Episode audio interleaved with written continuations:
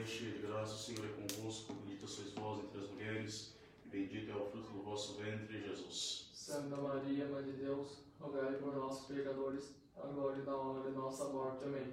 Ó Maria concebida sem pecado, Rogai por nós que recorremos a vós.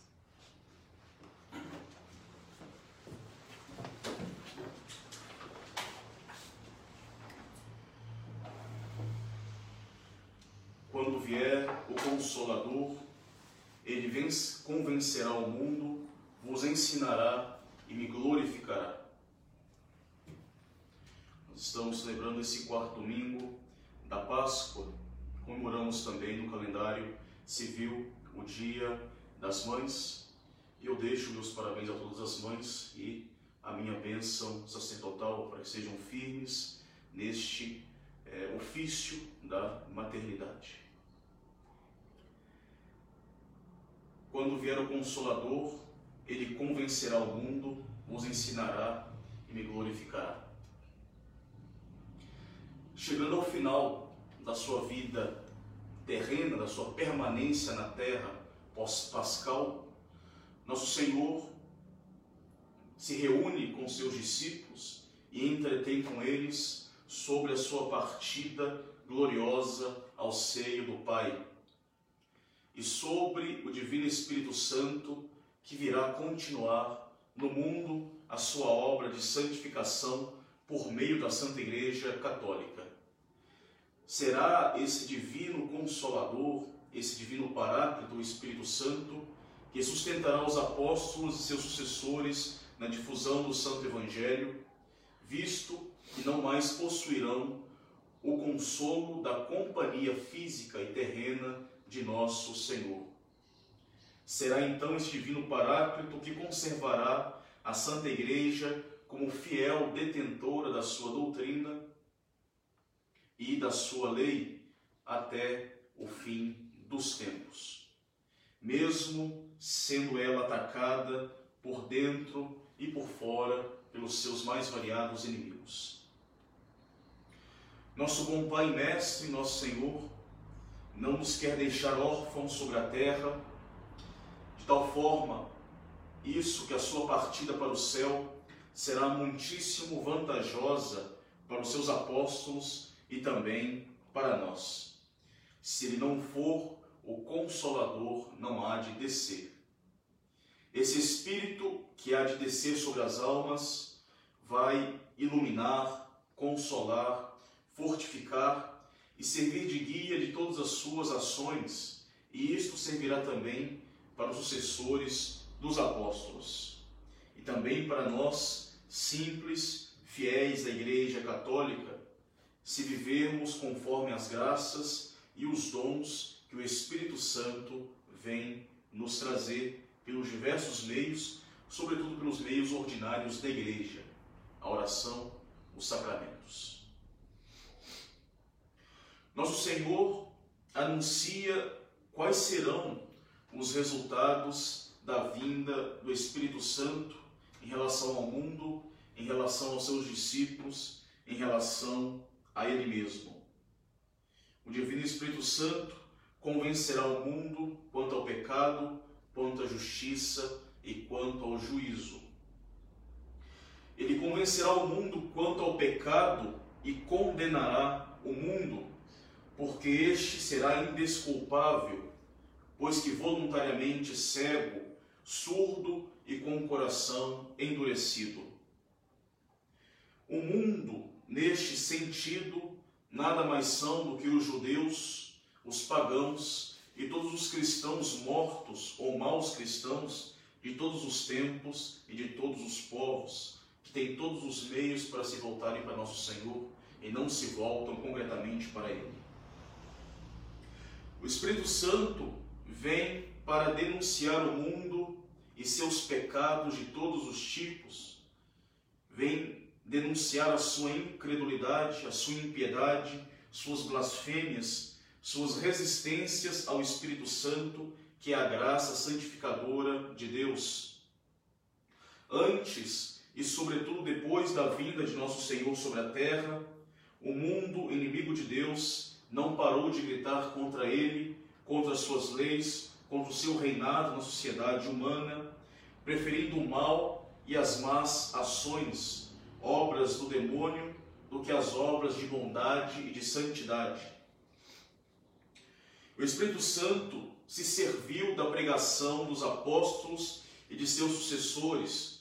O Espírito Santo se serviu da constância dos mártires, da ciência e boa doutrina dos doutores, dos exemplos dos santos e do zelo dos bons pastores para convencer o mundo de todos os seus crimes e fazê-lo voltar à verdade. E empregou ainda diversos castigos, como, por exemplo, na história, a queda de Jerusalém, a tomada de Constantinopla pelos turcos, a Segunda Guerra Mundial, anunciada como punição apostasia das nações por Nossa Senhora de Fátima, entre outros acontecimentos desastrosos da história da humanidade e, por que não, esta crise atual. O Paráclito virá convencer o mundo quanto à justiça, ou seja, quanto à santidade. O Espírito Santo denunciará a sua indiferença e o seu desprezo por nosso Senhor Jesus Cristo e pelos mistérios da santa religião. Virá denunciar o seu ódio e as suas violências contra os servos de Deus, cuja santidade condena as desordens e as injustiças mundanas. O Espírito Santo virá denunciar as, as violações audaciosas dos preceitos divinos, os vícios infames, as paixões desonestas, as máximas falsas e, e perversas que arrastam a massa de seus seguidores cegos para o abismo. O Espírito Santo, o Paráclito, vem denunciar o mundo, pois que o mundo despreza a santidade. O mundo vive a sua crença, cuja única regra são as paixões, os interesses, o medo servil da punição. Ele não aspira o sobrenatural, ele está sustentado inteiramente sobre o mal, o mundo só obra o mal. E o Divino Espírito Santo vem denunciar este desprezo da santidade. Ele denuncia através dos grandes e pequenos santos de cada dia que praticam as virtudes, chegando ao grau do heroísmo e assim vencem o mundo buscam uma verdadeira união com Deus e desprezam as vaidades do mundo. E assim o Paráclito denuncia o mundo. O Espírito Santo vem denunciar o mundo quanto ao juízo. Virá denunciar o seu endurecimento e o seu desprezo dos juízos de Deus, sua indiferença para com a salvação seu apego excessivo aos bens terrestres, às honras, aos prazeres dos sentidos. Virá para ameaçar o mundo de um julgamento rigoroso e de um inferno terrível, merecido por esta vida de pecados, seguida de uma morte ruim. O Espírito Santo, que é a caridade, o amor de Deus, vem para convencer e para converter, e ainda assim tem e terão muitos miseráveis que caçoam dele e que ousam resistir aos impulsos da sua graça para ficar nas suas comodidades mundanas e pecaminosas. Querendo se livrar do doce jugo de Cristo, se tornam escravos do demônio de suas obras e se condenam antecipadamente ao fogo eterno. O Espírito Santo de Deus que vem convencer o mundo do pecado, da justiça e dos juízos. Também será enviado para instruir, consolar e fortificar os fiéis. Nosso Senhor também disse: quando vier aquele Espírito de verdade, ele vos ensinará toda a verdade. O Espírito Santo também virá para seus fiéis o Espírito Santo instrui seus fiéis, os ensinando por meio da sua igreja e de seus legítimos e fiéis pastores, ensinando toda a verdade. todas as verdades necessárias para a salvação, lhes dando a inteligência de todas aquelas que ele revelou, contidas nas Sagradas Escrituras e legadas pela tradição. O Espírito, o Espírito Santo esclareceu milagrosamente os santos apóstolos no dia de Pentecostes para dirigir e santificar suas vidas e conduta, e para se tornarem capazes de iluminar e de instruir todas as nações. E dois deles, São Mateus e São João, foram movidos pelo mesmo Espírito a escreverem cada qual a sua narração da vida do Salvador, os santos evangelhos. O Espírito Santo continuou e deve continuar a iluminar e a esclarecer a igreja docente, a igreja que ensina, na pessoa do Santo Padre e dos seus legítimos pastores, sucessores dos apóstolos, para preservar a igreja docente de todo erro e a conduzir nos caminhos estreitos da verdade e da virtude. E isso, é claro, quando os membros da igreja docente são fiéis à doutrina de nosso Senhor Jesus Cristo, legada pela santa tradição.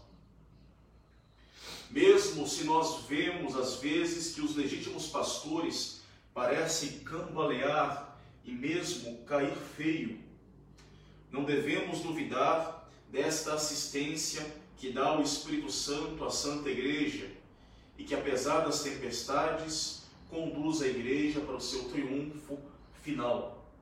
Lembrando que a Igreja já é vencedora. Já é vencedora. O Espírito Santo esclarece também as almas piedosas através dos dons de sabedoria e de inteligência penetrando-as da sua luz e da sua graça para compreender o quanto lhes for necessário as verdades da fé e as ajudando a praticar fielmente todos os seus deveres para com Deus e as fazendo avançar na vida de santidade. Evidentemente, isso se essas almas são fiéis aos impulsos que lhes dá o Espírito Santo. O Espírito Santo não vem somente para instruir ele vem também para consolar os seus fiéis, por isso é chamado de Paráclito, consolador. Ele sustenta os bons nas suas dificuldades, os fazendo ver o prêmio de tantas tribulações, os assiste através da unção da sua graça, para os fazer correr com alegria nas vias dos seus preceitos e nos conselhos evangélicos. Assim nos é dito nos Salmos: Eu corri no caminho dos teus mandamentos quando tu dilataste o meu coração. Eu corri no caminho dos teus mandamentos quando tu dilatastes o meu coração. O nosso coração é dilatado, é inflado pela caridade. É o amor de Deus que infla o nosso coração por amor a Ele mesmo, por amor a Deus e por amor ao próximo. Esta é a caridade que dilata o coração e esta caridade é o Espírito Santo, que é a perfeita caridade de Deus. Ele também, o Espírito Santo, ele vem pelos pecadores, os remói interiormente através do remorso e lhes excita uma verdadeira contrição lhes leva a fazer uma sincera confissão e uma salutar penitência com uma séria e definitiva mudança de vida, uma verdadeira conversão para nosso Senhor Jesus Cristo.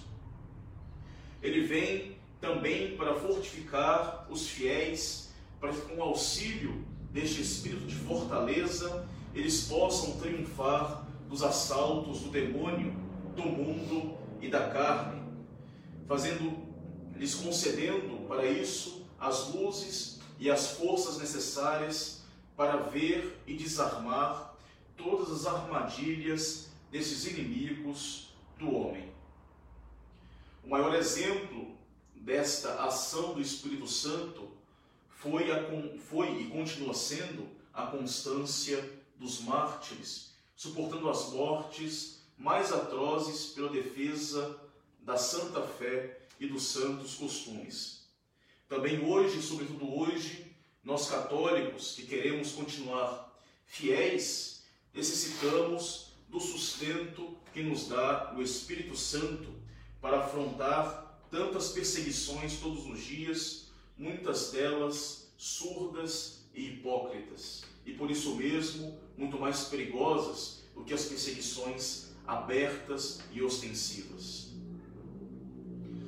Terceiro fruto da vi, desta vida do Espírito Santo, após a denúncia do mundo e a instrução de seus fiéis, será a glorificação do nome de nosso Senhor Jesus Cristo. Como Jesus disse mesmo, ele me glorificará, porque receberá do que é meu e vou-lo anunciará. Nosso Senhor, através da sua vinda na, pela sua vinda na terra, através da sua doutrina e seus milagres, e sobretudo através do seu sacrifício sobre a cruz, sobre a cruz do Calvário, nosso Senhor glorificou o seu Pai eterno. Mas agora é a sua vez de ser glorificado, e isso se dá através da vinda do Divino Espírito Santo. Foi o Espírito Santo que deu a graça e a força aos apóstolos e a seus sucessores para proclamar sobre toda a terra o santíssimo nome de Jesus e fazer conhecido e o fazer ser conhecido como verdadeiro filho de Deus, o Messias tão esperado, o Salvador do mundo, o Rei e o Juiz das nações. Foi com o auxílio do Divino Espírito Santo que foi pregado o Evangelho no mundo inteiro, que os mártires confessaram e derramaram seu sangue pelo santo nome do Salvador. Foi pelo Espírito Santo que tantos santos e tantas santas ilustraram a doutrina de nosso Senhor pelo esplendor maravilhoso de suas vidas. Foi pelo Espírito Santo que o nome cristão se propagou em todos os lugares e que a Igreja de Cristo se faz conhecida mesmo aos olhos dos infiéis através das suas notas de unidade, de santidade, de catolicidade de apostolicidade. É o Espírito Santo que nos une a todos nós católicos ao Cristo cabeça, formando com Cristo um só corpo místico, a Igreja Católica. É ainda o Divino Espírito Santo que inspira, protege e guia cada um dos nossos apostolados e que diviniza as nossas ações humanas pela graça, a fim de nos fazer portar os frutos da santidade no nosso meio social ou no nosso meio familiar. Cabe a nós, de nossa parte, conformarmos as nossas vidas a estas ações contínuas do Divino Espírito Santo. Primeiramente, não colocando obstáculo às suas graças, não contristando este amor consubstancial do Pai e do Filho. Cabe a nós conhecermos este divino auxílio que nos é enviado dos céus para nos instruir, nos consolar, nos fortificar. Cabe a nós conhecermos a doutrina que condena este mundo. E conhecendo este Divino Espírito, devemos buscar recorrer cada vez mais à sua ação santificadora, clamando a sua vinda em nossas almas, vinde Espírito Santo. Tenhamos uma devoção maior pelo Espírito Santo Peçamos que Ele venha sempre nos esclarecer, iluminar as nossas pequenas obras e ainda mais as nossas grandes empresas, para que todas as nossas ações sejam começadas em Deus por este mesmo Espírito e que elas nos façam retornar sempre a Deus nosso Senhor. Não nos esquecendo que esse divino consolador das nossas almas é a caridade mesma de Deus, é o próprio amor de Deus. Peçamos todos os dias que Ele venha, que Ele desça sobre as nossas almas e que Ele dilate o nosso coração para podermos correr nas vias da santidade. Louvado seja nosso Senhor Jesus Cristo para que seja louvado. Em nome do Pai, do Filho e do Espírito Santo. Amém.